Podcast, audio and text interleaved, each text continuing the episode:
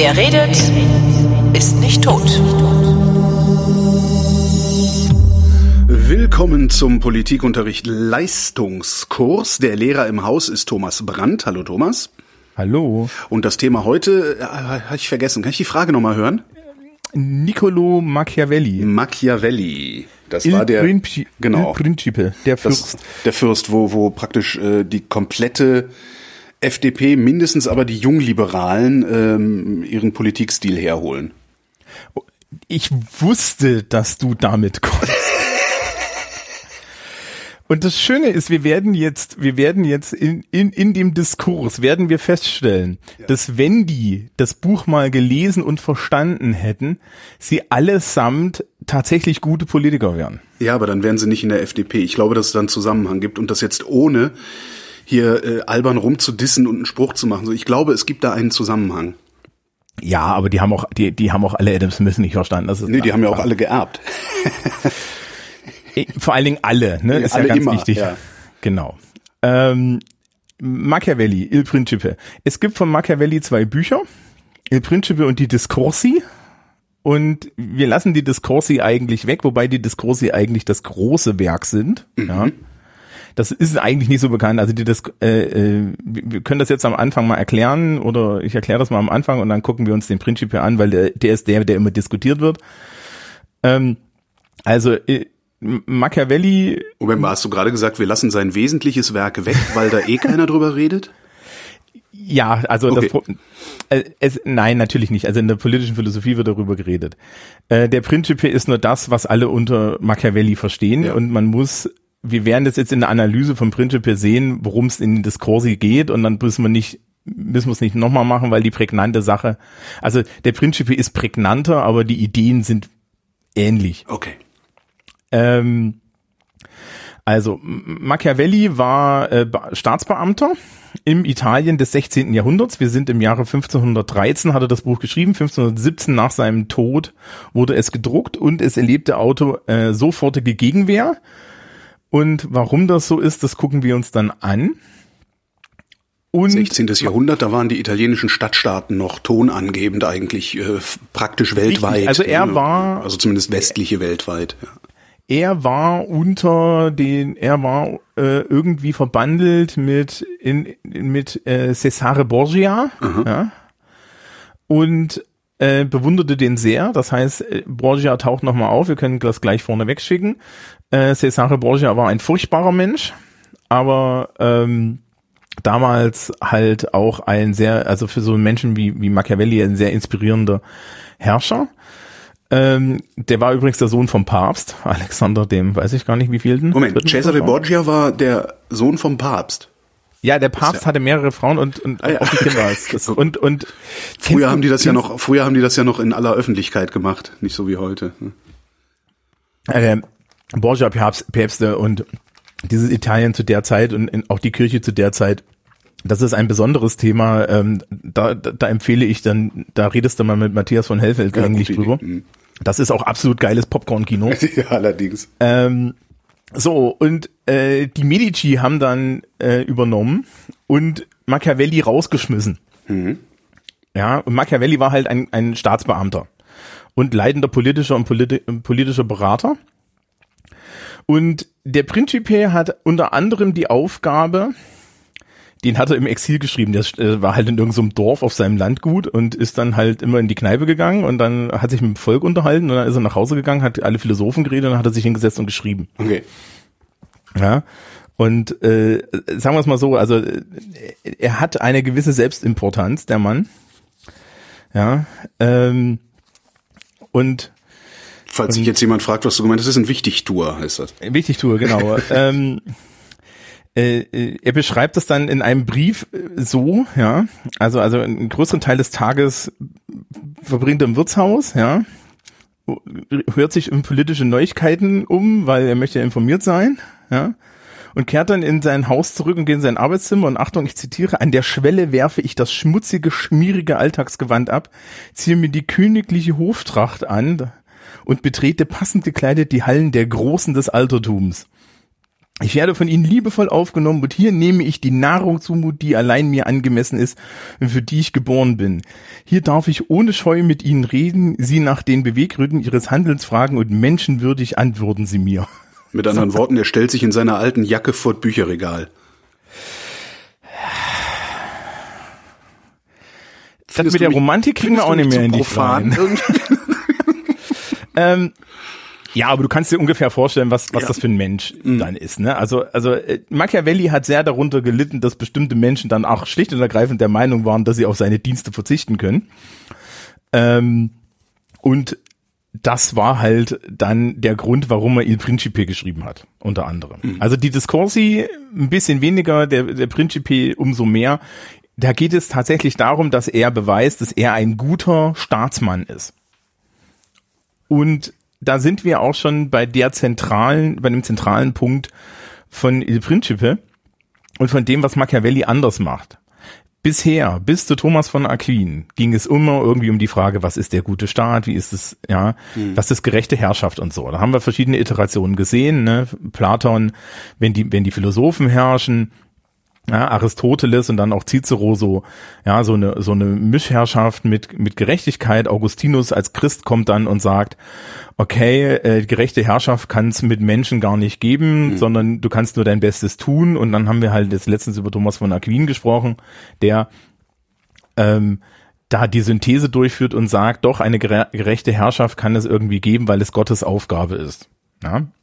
Und Machiavelli bricht mit dem allen. Machiavelli interessiert es gar nicht, wie es eine gerechte Herrschaft gibt, sondern ihn interessiert die Praxis. Ja, wir hatten mit Cicero wie, schon ein Philosoph. Wie herrscht man, wie herrscht man überhaupt? Scheißegal, ob es gerecht ist oder nicht. Äh, genau. Mhm. Also die Frage, hauptsächlich die Frage, wie behaupte ich meine Herrschaft? Mhm. Und das ist tatsächlich auch historisch bedingt, weil zu seiner Zeit gab es halt im Endeffekt die ganze Zeit so, so, so, so neue Fürstentümer in Italien, weil die einen haben die anderen überfallen und so. Ja, also er sagt auch, dass ein zentrales Problem die, die Söldner sind, die da halt überall durch Italien marodieren und anwerbbar sind von jedem und dann hast du halt irgendwie auf einmal so eine Söldnerarmee und kannst halt nebenan mal einmarschieren. Hm. Ja. Und er ist halt ein sehr wichtiger Beamter gewesen. Dann kam die Medici vorbei, haben ihn rausgeschmissen und dann saß er halt leicht verwundet in seinem Ego auf dem Landgut und wollte einen Text schreiben, mit dem er sagt, hey, pass mal auf, Leute, es wäre doch gut, wenn ihr mir wieder einen Job gebt. Ich weiß weil, nämlich, wie mal, ihr euren Job am besten macht. Ja, genau. Ich weiß wieder, ich, ich, ich bin, ich bin ein wertvolles Asset, ja. ja wie man heutzutage so sagt. Ähm, und das ist der Ziel vom Principe. Das ist also ein Fürstenspiegel im Endeffekt, wo er den Fürst darin berät, ja, äh, wie man ordentlich an der Macht bleibt. Mhm. Und das ist natürlich geprägt von seiner Zeit, ja. Und das ist auch der Grund, warum Machiavelli ähm, von vielen Menschen, ja, warum er immer von Machiavellismus und so weiter geschrieben wird. Ja, weil ähm, er wird natürlich gerne reduziert auf genau dieses an der Macht bleiben Ding. Mhm. Guckt man genauer rein, stellt man stellt sich heraus, ja, das ist einer seiner wichtigen Punkte, der ist aber seiner historischem Umfeld geschuldet. Er macht eine weitere Diskussion und was eigentlich spannend ist, ist, er macht halt eine komplett ohne irgendeine Wertgrundlage oder irgendeine Wertung äh, existierende philosophische Diskussion. Also sprich, während wir bisher immer die Frage der guten Herrschaft hatten, interessiert ihn das gar nicht, sondern mhm. ihn, ihn äh, interessiert nur. Ist eine rein, rein funktionale Beschreibung. Genau, genau. Wie, also kein, wie, keine, keine Richtung, sondern einfach nur macht er halt, ja. Genau. Ähm, er, sondern wie arbeite, wie, wie herrsche ich als Herrscher so, dass ich an der Macht bleibe? Mhm. Ja.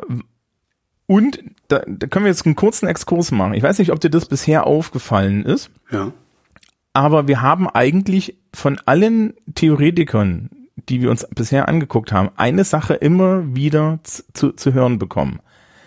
Nämlich, dass der Erhalt eines politischen Systems immer einem politisch, politischen Umsturz, einer Unsicherheit vorzuziehen ist. Mhm. Und das ist auch Machiavellis Punkt am Ende. Er sagt, okay, wenn du ein neues Fürstentum erwirbst, handle so und so, werden wir uns gleich angucken, was er damit meint. Mhm.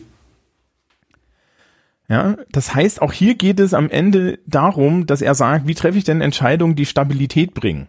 Natürlich in einer Welt, in der Monarchien und Alleinherrschaften an der Tagesordnung waren. Mhm. Aber die zentrale Frage ist halt wirklich, ja, äh, wie, wie, wie stellst du Stabilität her? Und das ist eigentlich eine ganz interessante Sache, weil diesen Diskurs und Aber äh, zum, zum Zwecke, zum, bei ihm dann anscheinend nur zum Zwecke der Stabilität. Bei allen anderen war es ja auch noch zum Zwecke der gerechten Stabilität. Ja, aber da ist da da ist halt da, da ist halt die Sache, dass sie äh, dass er halt auf der anderen Seite steht. Also sprich, wenn sich irgendwie Aristoteles und so weiter hinstellen und sagen, ja, also also ne, lieber lieber ein schlechter König als irgendwelche Unsicherheiten. Mhm. Ja, ähm, dann ist es ja die Gegenseite von ja, ähm, wie bleibe ich denn als König möglichst an der Macht, ne? Ja. Also äh, es interessiert ihn halt nicht, ob das jetzt eine gute Herrschaft ist, sondern es in- interessiert ihn, wie mache ich das, dass das hier jetzt alles stabil weitergeht, weil alles andere ist noch schlimmer. Und das, das wir kontrastieren das dann nochmal, wenn wir im 20. Jahrhundert sind, mit den ganzen Leuten, die die, die die ganze Zeit Revolution für gute Ideen gehalten haben. Ja, Revolutionen sind keine guten Ideen, das kann ich jetzt schon mal sagen. Ja, nee, ja. Ja, äh, und da muss man nicht in die französische Revolution gucken, sondern das kann man sich schon viel, viel früher angucken. Die, die, ja, also die kann jetzt das schon mal als steile These, These anbringen und die Beweisführung machen wir irgendwie in einem Genau. Dreivierteljahr. Jetzt Ähm, alle sitzen da und scharren mit den Hufen und sagen, ja, aber Ja, die friedliche Revolution in der DDR, ja, wart mal ab. ja, die, die friedliche, die friedliche Revolution in der DDR war keine Revolution, weil die sind nicht friedlich. Ähm, ja, nur so. Sondern das, also äh, über die Wir wir kommen Transformation der, genau, bla, bla, Genau, ja, Machiavelli. über die Transformation der DDR darf man sich auch, also such dir, du hast doch schon mehrere Sachen dazu gemacht, Ja. da kann man das, sich, das eigentlich gut angucken. Ja, das ist, also, also das war keine Revolution in, in größtenteils, und das frage ich jetzt auch als jemand, der dabei war, und zwar auf der Seite, die interessant ist, ähm, sondern es war ein strukturierter Zerfall, die, mit allen Unwägbarkeiten, und den haben wir ziemlich gut gemeistert, allerdings auch politisch opportunistisch. So. Und äh, Revolution an sich hat immer was Gewaltsames und das möchte man nicht.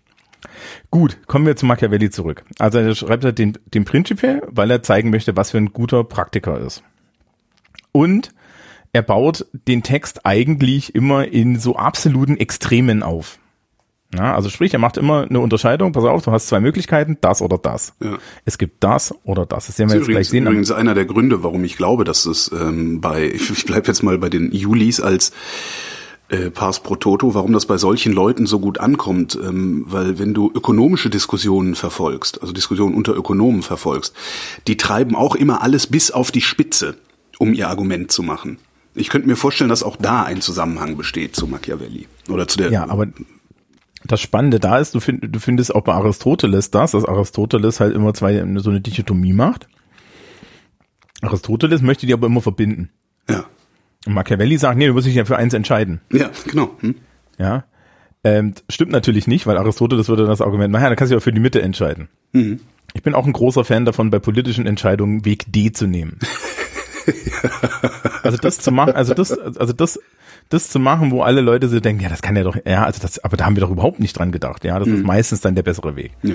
Ähm, aber er macht das so ganz streng und natürlich legt er auch den Wert darauf, weil er jetzt sagt, er ist Praktiker, ähm, möchte er im Endeffekt immer dann auch äh, eine Entscheidung, muss am Ende eine Entscheidung treffen und dann macht er halt immer eine Abwägung, welche Entscheidung ist denn jetzt besser, ja. Und das ist genau ähm, der Punkt des Textes eigentlich. Also es ist eine Handlungsanweisung, wo er, wo er sagt, okay, ja, wir brechen das jetzt hier mal so tatsächlich einfach empirisch runter. Ja, wir brechen das jetzt hier mal auf so eine Komparatistik runter und stellen uns die Frage, wie ist das mit den Entscheidungen und wie gesagt mit den mit, mit den Philosophen an sich ähm, mit mit so idealen Vorstellungen, wie wir sie bisher hatten. Ne? Bisher hatten wir immer ideale Staatsvorstellungen und so weiter. Setzt sie sich nicht auseinander und geht dagegen sogar so ein bisschen in die Offensive, weil ihm das ja vorgeworfen wird. Und da habe ich noch ein schön, schönes Zitat von ihm. Ja, viele haben sich Republiken und Fürstentümer vorgestellt, die nie jemand gesehen oder tatsächlich gekannt hat. Ein Vorwurf, den man übrigens sehr vielen Leuten machen kann. Denn es liegt eine so große Entfernung zwischen dem Leben, wie es ist, und dem Leben, wie es sein sollte, dass derjenige, welcher das, was geschieht, unbeachtet lässt, zugunsten dessen, was geschehen sollte, dadurch eher seinen Untergang als seine Erhaltung betreibt. Und Klingt auch so ein bisschen äh, wie die Anweisung für äh, bundesrepublikanisches Regierungshandeln in den letzten 18 Jahren, oder? ähm, ja, Naja, komm, wir verwalten das mal hier. Das ist besser. ja, aha, genau, da bist du aber genau in dem Punkt, wo Machiavelli sagen würde, das ist scheiße. Ah, okay. Weil wir, er sagt ja, wir möchten, der, der, der, der Herrscher muss Entscheidungen treffen. Verwalten ist nicht Entscheidungen treffen. Ja gut, aber Entscheidungen, Entscheidungen treffen, äh, die nicht wirklich äh, weit in die Zukunft weisende Konsequenzen haben. Das meine ich mit verwalten. Also das, was im Grunde die Bundesregierung ähm, ja seit Angela Merkel eigentlich macht. Das sind einmal, also das ist im politischen Sinne ja keine Entscheidung. Eine politische Entscheidung ist eigentlich immer, dass du sagst, okay, es gibt hier eine Dichotomie zwischen zwei sich widerstreitenden Gruppen und so weiter. Und ich muss jetzt sagen, wem gehe ich, was mache ich? Ja.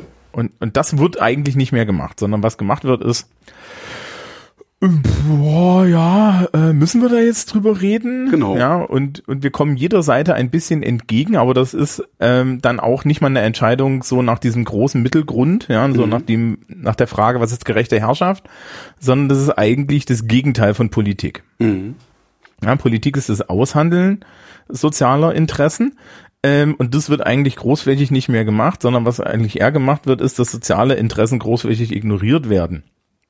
Ja, also die Aus der Aushandlungsprozess findet ja nicht mehr in den Parlamenten so richtig statt Ja. und über die Gesetze statt und die Gesetze entscheiden auch nicht diesen, wie, wie wir jetzt diese Aushandlung am Ende für uns gelöst haben. Ne? Das ist ja das, was Parlamentarismus am Ende tut. Sondern ähm, es, wird, es wird halt einfach so im, im Klein-Klein äh, versucht, den Status quo weiterzutragen. Aber das Ja. ist das nicht das, was Machiavelli da sagt? Nee, Machiavelli sagt da was ganz anderes. Wir, wir, wir steigen mal ein, dann wirst Ja. du den Unterschied schon sehen. Ja. Also, er macht erstmal gegenüberstehende Paare von Ideen auf und es geht hier natürlich um Fürsten und Fürstentümer. Und er sagt erstmal, okay, es gibt zwei Arten von Fürstentümern, so im ganz großen, nämlich äh, welche, die ich ererbt habe und welche, die ich neu erworben habe. Das mit dem Neuerwerben war damals Mode. Ja, ererben ist so der Klassiker. So. Wenn die neu erworben sind, gibt's zwei Varianten. Die erste Variante ist völlig neu und die zweite Variante ist zusammengeführt mit einem ererbten Staat. Also sprich, ne, hier so äh, ne, Holger von Westfalen erobert, ja, Hei- äh, Heirat, erobert Lippe. Heirat oder Eroberung, genau. Ja, genau. So, und ähm, wenn man den Staat, wenn man den Staat neu erwirbt, gibt es auch noch zwei Sachen. Man entweder man kann ihn durch Gunst erwerben, also dadurch, dass fremde Waffen eingesetzt wurden, Ja. ja, oder durch Tüchtigkeit, das heißt, man hat es selber gemacht. Ja. Ähm, und wie gesagt, äh, ihm geht es da um die Entscheidung. So. Und jetzt geht es eigentlich nur um die Frage, wie machen wir das? Ja, also können wir das so ein bisschen durchdeklinieren. Er, er dekliniert das jetzt in dem Buch durch. Und die, die interessante Sache ist natürlich das mit den neuen Fürstentümern, das mit den ererbten Fürstentümern nicht so. So, der, der erste Punkt, den er macht, und das ist schon mal etwas, was halt die ganzen Leute, die Machiavelli nun mal so gehört haben und vielleicht irgendwie mal in den Wikipedia-Artikel reingelesen haben, dann, dann vielleicht auch nicht ganz so mitkriegen.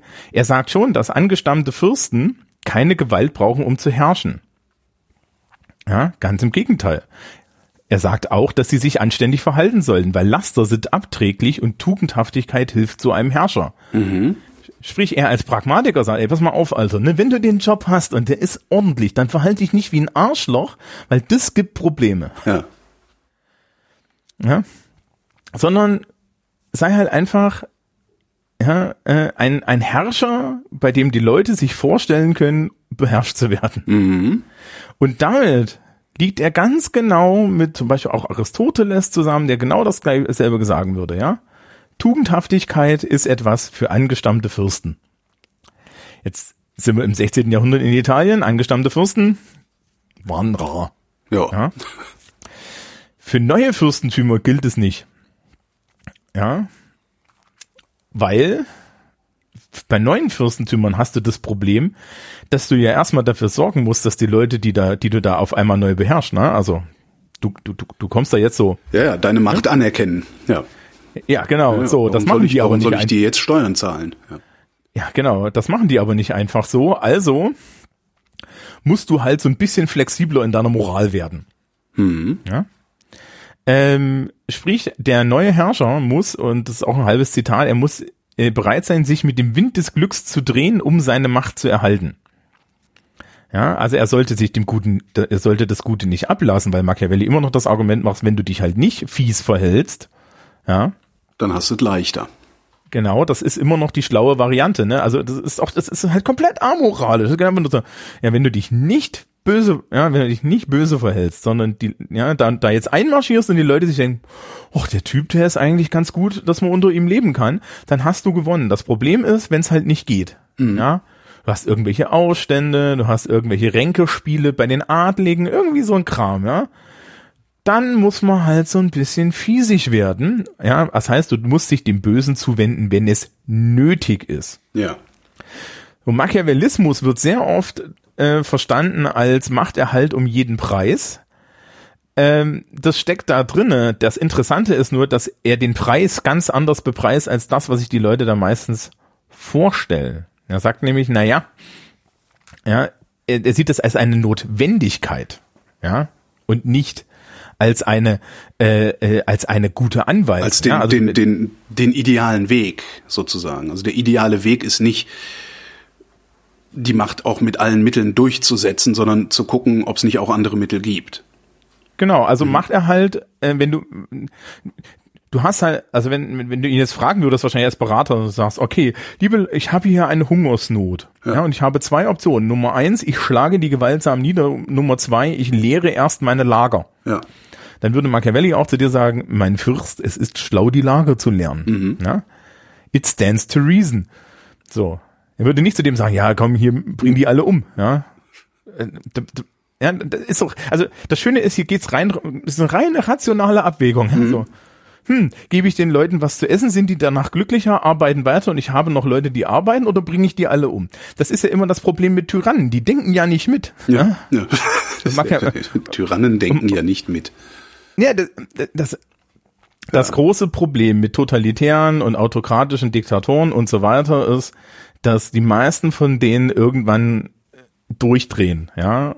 So, wenn du guckst, wer sich am Ende jetzt auch längere Zeit gehalten hat, entweder ist es halt wirklich so durchgedrehter Totalitarismus, wo die Leute nicht rauskommen, oder aber ähm, eine Realität, mit der man sich arrangieren kann. Mhm. Ist es jetzt angenehm? Nein, aber darüber reden wir heute auch nicht. Ne? Man kann sich immer hinstellen und sagen, also wir sind grundsätzlich gegen totalitäre Diktaturen, wir sind ja. grundsätzlich gegen irgendeine kann Art von Diktatur. Sagen, ja, sicher. Ja, aber ja, man kann das ist ein schöner Vergleich, so, so, ich weiß jetzt, mir fällt jetzt aus dem Stand nicht mehr, wie, wie dieser, ähm, gibt's in diesen ehemaligen Sowjetrepubliken gibt's ja so ein paar komplett durchgeknallte. Mhm. Ähm, ja, oder halt Nordkorea. Und dagegen äh, kann man sich halt mal USA ähm, angucken mit Donald Trump, der ja auf dem besten Wege zu so jemandem ist. Äh, Erdogan ist ja auch so eine Geschichte. Erdogan, der macht, der hat seinen Machiavelli gelesen wahrscheinlich, ne? Ja, der hat doch, der hat doch den richtigen, er ist halt gegen bestimmte Leute böse und gegen bestimmte Leute gut. Genau, genau. Ja, und da gibt's halt im ländlichen, in der ländlichen Türkei gibt's meines Wissens relativ viele Leute, die finden ihn toll. Mhm. Immer noch, ne? Sentiments und so. Macht er halt. Ja. Mhm. Da kann man, da kann, also es, so diese Vorstellung von Machiavelli, dass es so eine Anweisung ist, wie du halt total ruchlos bist. Genau. Nicht, ne? Sondern also du bist schon total ruchlos, aber du bist kein Idiot dabei. Du bist ne? total ne? also ruchlos darum, da, wo es angemessen ist. Ja, genau. Also es geht ihm immer darum, wie mache ich das denn jetzt hier in der Praxis, so dass es funktioniert. Und das mhm. heißt, man muss halt auch hin und wieder mal so ein bisschen fies sein. Ja? So. Ähm, vermischte Herrschaften haben wir jetzt auch noch und da ist es halt schwierig. Ja ähm, weil da gibt's keine klaren Entscheidungen. Ne? Du hast dein altes Fürstentum, zu dem solltest du milde sein, du hast einen neuen Teil dazu bekommen, da kann es halt schwierig werden. Mhm. Jetzt kannst du im Endeffekt nicht in dem alten Fürstentum genauso fies sein, wie du in dem neuen Teil sein musst, also musst du hin und wieder halt einfach mal die Bereiche einzeln behandeln. Ja, also so sagen, okay, ihr seid mein Protektorat, ne, und hier gelten Regeln. Ja. ja, aber das ist, ähm, das ist, glaube ich, dann auch wieder total praktisch gesehen. Ne? Wichtig ist, wenn der Fürst sollte eine entschlossene Haltung haben und die Vorgeschichte der eroberten Gebiete bedenken oder auch man sollte sich mal so ein bisschen auseinandersetzen, mit wem man es da zu tun hat, dann ist das einfacher. Ja. Das ist, ist, ja, äh, ist, doch, ist doch super, ja. Also ich, ich, grade, ich muss gerade an die sogenannte Wiedervereinigung denken. Ja. Ja, ja, ne? Also das war übrigens ein Beitritt. Verzeihung, ja. Ja. Ähm,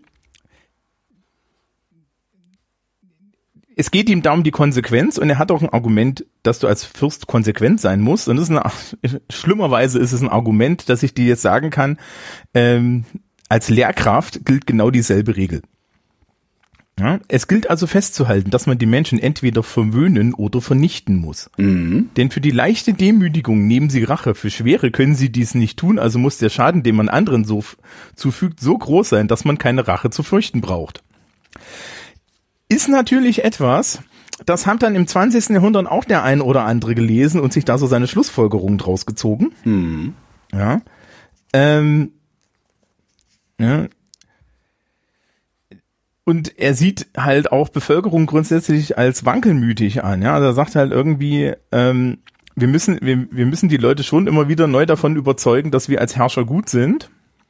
Und wenn dem so ist, dann äh, ist es halt gut, wenn du charismatisch auftrittst oder so. Ne? Also da steckt auch was drinne. Ich glaube, Machiavelli selber hat das halt immer nur gesehen. Das heißt, du musst die ganze Zeit Arbeit reinstecken. Ja? Und äh, die entschlossene Haltung hat halt auch dieses Verwöhnen. Aber das ist im Endeffekt, also ich habe gerade gesagt, als Lehrkraft ist es ähnlich. Es gibt als Lehrer eine, eine goldene Regel, ja, also so, so lernst du im Dienst. Mhm. Und das ist, ähm, dass man in den ersten Stunden mit einer Klasse, die man noch nicht vorher gehabt hat, immer so ein bisschen mal so richtig fies reinreiten muss. Ja. Ja, also immer schön an den Regeln und so, auch Regeln explizit machen und so weiter, aber auch eine klare, eine klare Linie da reinbringen und die auch verfolgen. Mhm. Die, die, die, das Gegen, die, der Gegensatz davon ist im Übrigen der Satz, ähm, nett sein kannst du immer noch. Ja, ja, klar. Ja, ja? ja ist ja auch so, also wenn du, wenn du einen Lehrer hast, der die ersten Stunden äh, auf die Kacke haut und dann hinterher ein bisschen, bisschen freundlicher wird, dann ist das ja, nee, der ist, dann ist der, der ist ziemlich streng, aber der ist wirklich fair und nett.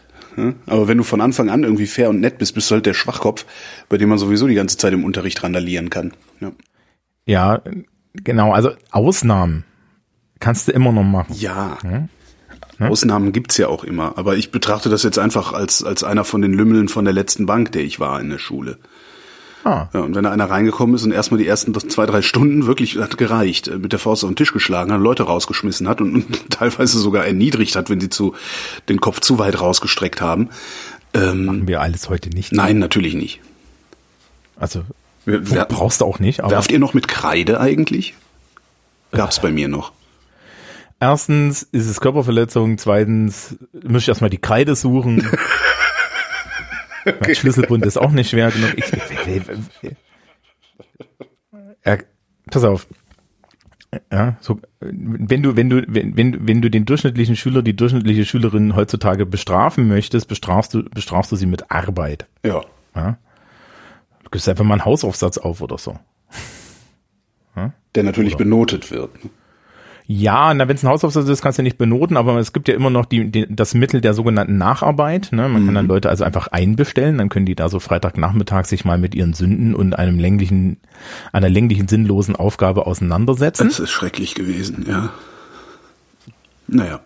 Zurück zu Machiavelli, bitte. Wir, wir, schweifen viel zu weit ab und wir wollen hier genau, auch eine also, Anleitung zum... Er sieht, er sieht Menschen grundsätzlich pragmatisch. Ne? Ja. Also äh, er sagt halt auch so, so Völker sind mankelmütig und deswegen muss man da so ein bisschen muss man die halt so ein bisschen an, an der einen Seite kraulen und an der anderen Seite muss man sie halt immer treten, sonst mhm. wird das nix. Ähm, am Ende des Buches diskutiert er dann natürlich noch diese Frage mit dem Glück und der Tüchtigkeit. Und er kommt auf der ähm, äh, die er kommt auf der Seite der Tüchtigkeit natürlich runter und dann spielt äh, Cesare Borgia wieder eine Rolle. Ja? Äh, weil der tatsächlich sich ein Fürstentum erworben hat und dann das auch gehalten hat und so weiter. Ja. Ähm, und er nennt auch so eine Gruppe von Leuten, die Glück hatten, an ein Fürstentum zu kommen und dann nur die Tüchtig, um ihre Tüchtigkeit dann immer wieder zu zeigen. Und seine Beispiele sind Romulus, ja. also der Gründer, der, der, der, der Gründer historisch nicht, mhm. ja, Moses, mhm. Kyros, oh, das habe ich nicht nachgeguckt, äh, und Theseus. Mhm. Ja. Und ähm, er hat dann auch so, er hat dann auch so die, äh, äh, er hat dann auch so die Idee äh, oder und macht so ein Beispiel mit mit bewaffneten und unbewaffneten Propheten Ja, und sagt halt, also wenn du hinkommst, ne, und du hast total tolle Ideen, aber du hast keine Waffen mit, um dann auch mal für Ruhe zu sorgen, Mhm. dann bist du halt der Depp. Ja. Problem ist natürlich die bewaffneten Propheten, die also inspirierend sind und dann auch Waffen dabei haben, damit die Leute in der Linie bleiben. Die kennen wir aus dem 20. Jahrhundert. Die hatten so schwarze Uniformen mit so Siegrunen drauf. Das ist dann halt genau das Problem, ne? wenn man das in die schlussendliche Konsequenz weiterführt und vor allen Dingen den Teil vergisst, wo er sagt, ganz zentral solltest du dir immer überlegen, wie sehr du die Leute unterjochst. Ja. Ähm, also für ihn gehört halt zur Tüchtigkeit auch eine gewisse Menge an Mitdenken, glaube ich. Ähm, hast du halt eigentlich die Blaupause für Totalitarismus? Ja. Und jetzt sind wir dann wieder am Anfang. Das ist der Grund, warum so viele Leute den Machiavelli gerne verteufeln möchten. Man muss, man, man muss aber hier wieder sagen, aus, aus dem Jahr 2020 zurückzublicken mit dem Wissen des 20. Jahrhunderts und jemand aus dem 16. Jahrhundert, der ein absolut instabiles, viel Völkerstaaten Dauergemetzel da hatte, ja, ähm, für den tatsächlich dieses neu erworbene Fürstentum, von dem wir vorhin geredet haben, so ein bisschen der Standard war, ja, während äh, das ererbte Fürstentum, was wir so in Europa, dann so in Nordeuropa und so kennen, eigentlich eher so der Standard ist. Ja, ähm, für den spielt das keine Rolle. Machiavelli hat das ja nicht geschrieben, weil er sich gedacht hat, meine Güte, ja, da, ne? in 400, in 400 Jahren liest das Hitler. Ja, also, ja, oder denkt sich, das ist eine gute Idee, sondern, sondern, ne, das ist ja immer das Problem. Aber natürlich ist die Idee dafür fruchtbar, ja. Also Ja. wenn du da hingehst und sagst, ich bin halt irgendwie ein guter Demagoge und ich habe genug Waffen dabei und dann habe ich hier ein, ne, dann ist das die Blaupause für eine totalitaristische Diktatur. Ja, vor allen Dingen, wenn du aufhörst, bei Machiavelli zu denken oder dich mit, mit äh, diesen Ideen zu beschäftigen. Ne, Wenn du sagst, so, das ist genau das, was mir jetzt zusagt und, und das mache ich jetzt und ich ignoriere für dahin alles, was sich spätere Theoretiker noch ausgedacht haben mögen. ne? Ja, das ist ja das nächste. Also er, er hat von vornherein immer Gegenwind bekommen. Und der Gegenwind, den er zu seiner Zeit natürlich bekommen hat, war, dass keiner so wirklich eigentlich so Bock drauf hatte, dass der Typ sich da hinstellt und sagt, pass mal, pass mal auf, Kinder. Ja, also ihr mit eurer Philosophie, ihr seid ja ganz nett, aber jetzt reden wir mal kurz darüber, wie man das wirklich macht. Ja, also, weil, das- weil das ist ja eigentlich die, die, die Grundlage dieses Werkes, ja. Ähm, das ist, glaube ich, damals das Problem gewesen, dass auch so, so ja, dass, dass man, man möchte nicht unbedingt in der Öffentlichkeit eine Analyse haben, was wirklich stattfindet. Ja, das ist ja auch, Ja, das, das ist ja das, das ist ja, das ist ja dasselbe. Ähm, ich habe, ich habe an vielen Stellen jetzt so Diskurse über Schule und so weiter natürlich mir führen müssen, ne, hier so in Corona-Zeiten und habe dann, habe dann, habe dann immer wieder festgestellt, dass meine Realität, wie das so wirklich läuft und wie das so wirklich aussieht und dem, was sich die Bevölkerung, insbesondere die ohne Kinder, also die jetzt nicht wirklich Stakeholder sind, sich da so Ja. vorstellen, das divergiert leicht. Und dann habe ich mir gedacht, ich glaube, ich erzähle euch nicht, wie das wirklich geht, weil ich weiß, wie ihr über darüber denkt, ja, und äh, ich behalte das lieber für mich. Ja, Machiavelli hat es halt aufgeschrieben, das ist ein bisschen problematisch. Ja. Da wäre dann ja jetzt die Frage, ähm, wenn er es aufgeschrieben hat, um sich bei den Medici einzuschleimen, ähm, hat es funktioniert? Ich glaube nicht. So richtig funktioniert hat, so richtig funktioniert hat hat's nicht. Also er wurde, glaube ich, irgendwie nochmal zurückgeholt oder so. Aber äh, in guter alter Tradition dieser Sendung gucke ich mir nicht die Biografie nochmal an, weil ich Okay. das immer so ein bisschen vernachlässigbar finde. Ja, stimmt. Ja, also hier hat's noch so ein bisschen was damit zu tun, wenn man so ein bisschen die Person angucken muss, aber ähm, ja, aber auf jeden Fall ist in die Geschichte ei- eingegangen als also es gibt hier in, in ich lese ja immer die Geschichte des politischen Denkens, es gibt hier tatsächlich irgendwie von Herfried Münkler eine Einschätzung von ihm, dass er der ähm, dass er der erste ja, ähm, also, also er verzielt einen Bruch mit der christlich geprägten Form politischen Denkens. Ja, und äh, man kann ihn auch als den Begründer der empirisch-komparativen Politikwissenschaft ansehen, finde ich ein bisschen steil, die These, Herr Münkler. Aber gut. Münklers Thesen sind ja in der Regel steil und wenn man dann lang genug drüber nachdenkt, äh, fällt einem oft auf, oh, könnte ja doch sein. Ja, also äh, von der Hand weisen würde ich es jetzt nicht, aber es ist so ein bisschen, Vielleicht hat er nicht genug Platz gehabt, um das auszuformulieren. Das- Einigen wir uns darauf. Ja, das, also also es ist schon, es ist natürlich tatsächlich so moderne komparative Politikwissenschaft steckt da drin. Ne? Also die Frage, wie wie wie mache ich das denn jetzt praktisch? Ne? Hm. Und wie werden so Transformationen zum Beispiel von Staaten oder wie werden auch so so so so so Entscheidungsprozesse äh, in in Staaten dargestellt und so? Das ist schon die Aufgabe da. Ja, aber so so so so dass, dass es jetzt große Folgen hatte, ja, das ist danach die Machiavelli-Schule des Denkens gab, es war ja nicht so, sondern es gab halt einfach mal, ja, den, den hat man 300, 300, 400 Jahre immer wieder gelesen und fand ihn dann, fand ihn furchtbar, mhm. ja. Und das ist ja heutzutage auch immer noch so ein Ding, dass er gerne furchtbar gefunden wird. Ja, ja, Machiavelli ist, äh, Machiavelli ist immer ein Argument gegen irgendwas, nie für irgendwas, ja. Ja, und da ist ein bisschen das Problem, dass wir dann nochmal kurz in die Diskursi gucken müssen. Mhm. Die Diskursi sind ja sein Hauptwerk, ne, von dem ich vom Anfang gesagt habe, dass wir es nicht lesen. Ähm, in den Diskursi kümmert er sich auch um die Frage des Machterhalts in einer Republik. Und da kommt er zu ganz anderen Schlüssen. Da ist er dann halt eher auf der Seite, dass man sagt, okay, hier geht halt nicht einfach durchregieren und hier geht halt nicht Gewaltanwendung. Ja? Mhm. Aber äh, die Diskussion ist eine andere. Weil der Prinzip ist halt ein Fürstenspiegel. Das ist halt so eine Anweisung für einen Fürsten. Und die Diskursi sind eine Anweisung, wie erhalte ich eine Republik. Und wenn ich eine Republik habe, dann muss ich natürlich die, die das, das Volk, ne, also, also die, die Öffentlichkeit immer mitnehmen. Ja, gut, findet sich garantiert auch so ein wunderschöner Teil in dem Buch, und das ist jetzt eine reine Vermutung, weil ich müsste es nochmal lesen, ähm, wo, wo dann drin steht, ja, jetzt erkläre ich euch mal, wie man strategisch die Bevölkerung so belügt, dass hinten das rauskommt, was gut ist. Ja was nun mal am Ende Politik in ihrer Ausübung ist. Mhm. Ja. Man darf sich halt nicht erwischen lassen, das ist das Wichtige. Ja, wobei belügt wäre mir ja jetzt ein bisschen zu hart, weil das ist so, das, das unterstellt einen Vorsatz, den ich da ungern sehe. Jetzt ziehst du mir wieder diesen romantischen Zahn, ne? Welchen Vorsatz siehst du?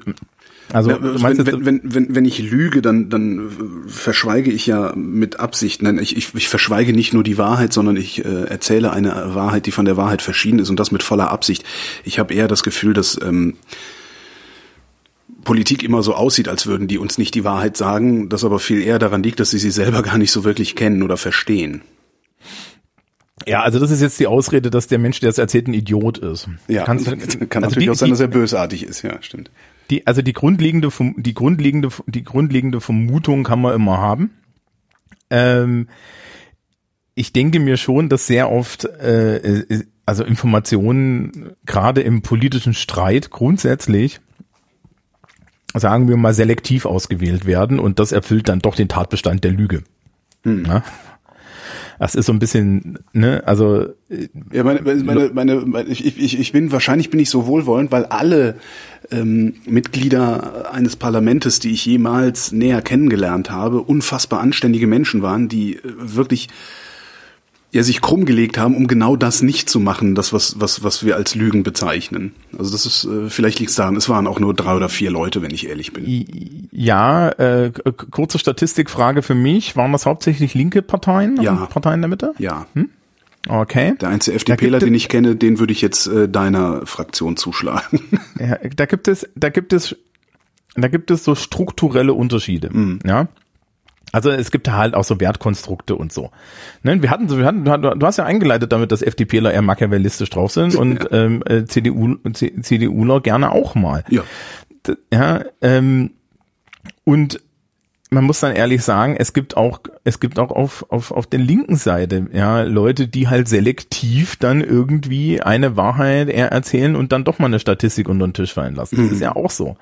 Du kannst ja halt überlegen, ob das den Tatbestand der Lüge ja, wenn du jetzt sagst, Lüge ist mit Vorsatz, dann lügen die alle nicht, sondern dann ist es ja. wirklich so, dass die Leute alle sagen, ja, ihr Bestes tun und ihre Weltsicht weitergeben. Ja, aber ähm, ne, aber dann hast du halt selektive Wahrnehmung. Wenn ja. du jetzt sagst, okay, ich messe das an der Objektivität der Realität, dann lügen die alle. Das stimmt, ja. Mhm. Ja. ja ähm, es ist an sich auch überhaupt nicht schlimm. Ja, ich halte auch, ich habe auch überhaupt ähm, kein Problem damit, wenn Leute oder wenn Politiker und Politikerinnen ähm, selektive Informationen an die Gesellschaft weitergeben, um ein bestimmtes politisches Ziel zu erreichen. Ja, fern sei es. Ja, also äh, alles, das ist ja Fair Game, ja, solange dann in, zumindest in, in freiheitlichen Demokratien die Leute noch selber entscheiden können, ist Mhm. alles in Ordnung. Ja. Das große Problem ist, ist vielleicht dann eher auf der Mündigkeit der Leute zu sehen, aber dann, Das kriegen wir sowieso nicht mehr gelöst. ja, das, das vor allen Dingen kriegst, kriegst du die auch nicht einfach hergestellt, ja. Also wenn ich für jede, für jede Nase, die sagt, ja, wir brauchen Medienkompetenz, ja, und einen Euro kriegen würde, wäre ich ja auch schon irgendwie reich. Ja, interessanterweise im Übrigen an der Stelle, ist dir mal aufgefallen, dass diese Menschen niemals danach gefragt werden, wie man das macht? Ja, natürlich nicht. So, ne, jetzt weißt du, was ich beruflich mache. Ja. Ja. okay. Und dann, dann, dann erzählst du das und dann ist so, dann stehen auf einmal alle so da und sagen, oh, das ist ja kompliziert. Und ich denke mir so, Ja, ja, natürlich ist das ernsthaft? kompliziert. Ja, also das ist halt einer der höchsten Ansprüche, die wir so haben können, aber es wird halt immer so, ja, Medienkompetenz und und und ne und halt lernen, mit Leute Facebook dürfen, umzugehen. Ne? ähm, mein, der schönste der schönste Satz, den ich den ich dazu je gehört habe, war in einer Fortbildung zum Thema Fake News von einem sehr alten Kollegen, der am Ende meinte, na ja, das wichtig, ja, die Schülerinnen und Schüler, die sollen lernen, dass sie nicht alles glauben, was sie lesen. Worauf ich meinte, genau das ist das Problem. Ja, und äh, da, da, da sind wir eigentlich schön im Kreis beim, beim, beim, beim Machiavelli. Man sollte ihn halt mal vielleicht lesen und so ein bisschen offen. Mhm. Ja, man kann sich halt, man kann halt auch die Linie sehen in den Totalitarismus. Ne? Er ebnet dann schon die Argumentation, den Argumentationsweg dorthin. Allerdings halt aus einem Pragmatismus. Und wenn man Pragmatismus zu weit treibt, dann ist er A, menschenfeindlich und B, halt auch wieder schädlich. Und da sind wir an der Stelle, ich glaube, äh, Machiavelli als Berater von vielen totalitären Herrschern in, in der Gegenwart, ja, die wir, die wir auch so kennen, wäre der Erste gewesen, der gesagt hat, ey, Alter, das kannst du doch nicht machen. Das ist doch dumm. Also, Ja, dem das wäre es gar nicht darum, viel zu teuer. ja, ja, genau, dem wäre es gar nicht darum gegangen, dass das schlecht ist, wäre es aber primär immer darum gegangen, dass es dumm ist. Ja. Ja. Ja, es ist, es ist, ja. Es ist dumm, Und weil die Leute, du kriegst, du kriegst den Aufstand nicht dauerhaft klein gehalten. Und es kostet ein unfassbares Geld. Totalitarismus dürfte die teuerste Staatsform aller Zeiten sein. Ja, weil du halt unheimlich viel Energie da hinein entwinden musst, musst Leute zu kontrollieren. Genau. Ja, und da würde Machiavelli sagen, ja, Entschuldigung, das machen wir aber nicht. Ja. Jetzt gib denen doch einfach was zu essen. Genau. Gib ihnen was zu essen, gib ihnen Farbfernsehen. Vielleicht sind sie dann ja schon ruhig. Ja, und vor allen Dingen dein, dein relativer Reichtum, ja, äh, äh, der mehrt sich doch so oder so. Ja, und so. Und diese pragmatische Herangehensweise war halt im 15. Jahrhundert, 16. Jahrhundert komplett neu. Und, und hat natürlich viele Leute beunruhigt. Ja, weil die wollten das jetzt nicht unbedingt, dass es erzählt wird. Ähm, und das ist eigentlich der Grund, warum der Machiavelli immer so ein bisschen einzeln steht. Ähm, wir können noch kurz gucken, mit wem es weitergeht. Ja. Ich habe mich noch gar nicht mit beschäftigt. Nö, Ähm, Reden wir auch nicht so lange drüber. oh ja, oh ja, oh ja. Wir, wir, wir weichen mal so ein bisschen von Leuten ab, ähm, von, mit denen man rechnet, Ja. weil ansonsten müssen wir jetzt irgendwie tatsächlich schon zu Thomas Hobbes springen und das ist ein bisschen, na, ja. Und reden beim nächsten Mal über Thomas Morus. Mhm. Kennst du den? Nee, ich kenne nur den Namen. Thomas Morus schrieb Utopia. Ah, ähm, genau, geht ja. Um Oh, Utopia. ja peinlich. Morus war der Lord Kanzler von Heinrich dem Achten. Heinrich der Achte ist der mit den sechs Frauen in der englischen Geschichte. Der, äh, ich glaube, genau ein Kopf kürzer äh, zu Grabe getragen wurde, als er geboren wurde, ne? Ja, ähm, und zwar, weil er doch tatsächlich der Meinung war, dass, dass, dass sein katholischer Glaube wichtiger ist als die Heirat seines Chefs. Was mir überhaupt nicht, ne? Und er schrieb das erste utopische Buch, das heißt Utopia. Und danach können wir gleich auch noch so ein bisschen teasern. Reden wir dann mal über einen gewissen Martin Luther. Auch schön. Gucken wir eigentlich auch nach Asien? Weil Nee, da, da, da wird's nicht. doch auch den einen Ähm, oder anderen. Also Also Asien, i- erstens, ich, ich habe das in der ersten Sendung schon mal irgendwann gesagt, ich bin überhaupt nicht firm. okay. Und zweitens ähm, war mein Eindruck, und das ist jetzt tatsächlich die Stelle, wo ich mich auch, auch gerne über äh, so, so direkte Kommentare irgendwie per Twitter oder so freue, wenn da jemand Ahnung hat. Äh, Nee, gerne bitte lieber die Kommentare in eins der beiden Blogs, also in deins oder meins, weil da bleiben sie dann auch stehen und sind nicht so flüchtig. Ja, nur da muss ich schon mal gucken. ähm, die, ähm, und also es gibt zum Beispiel den Konfuzianismus, ne? Ja. nach Konfutse.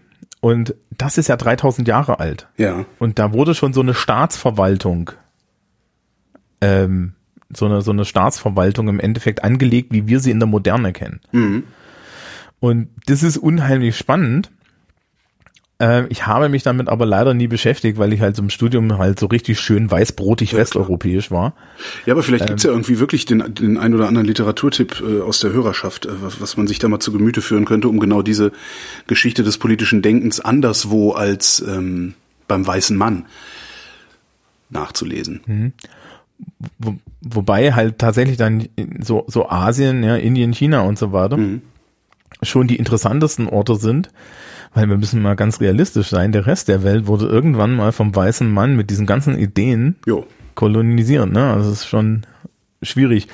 Ähm, Und es gibt da ja durchaus auch äh, Philosophen oder Philosophien, die äh, in, im Gegensatz wirklich zu unserem ja mittlerweile äh, liberalen, aufgeklärten Westen stehen. Ne? Allerdings kommen die auch aus dem 20. Jahrhundert. Da gab es doch diesen, war das ein Inder, der den Liberalismus insgesamt in Frage gestellt hat? Den wollte ich auch noch lesen, muss ich auch mal gucken.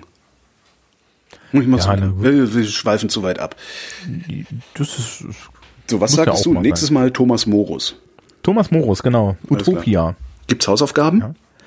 Äh, wie immer nicht. Ach, herrlich. Na denn, vielen Dank, Thomas Brandt. Tschüss. Und euch, wie immer, vielen Dank für die Aufmerksamkeit.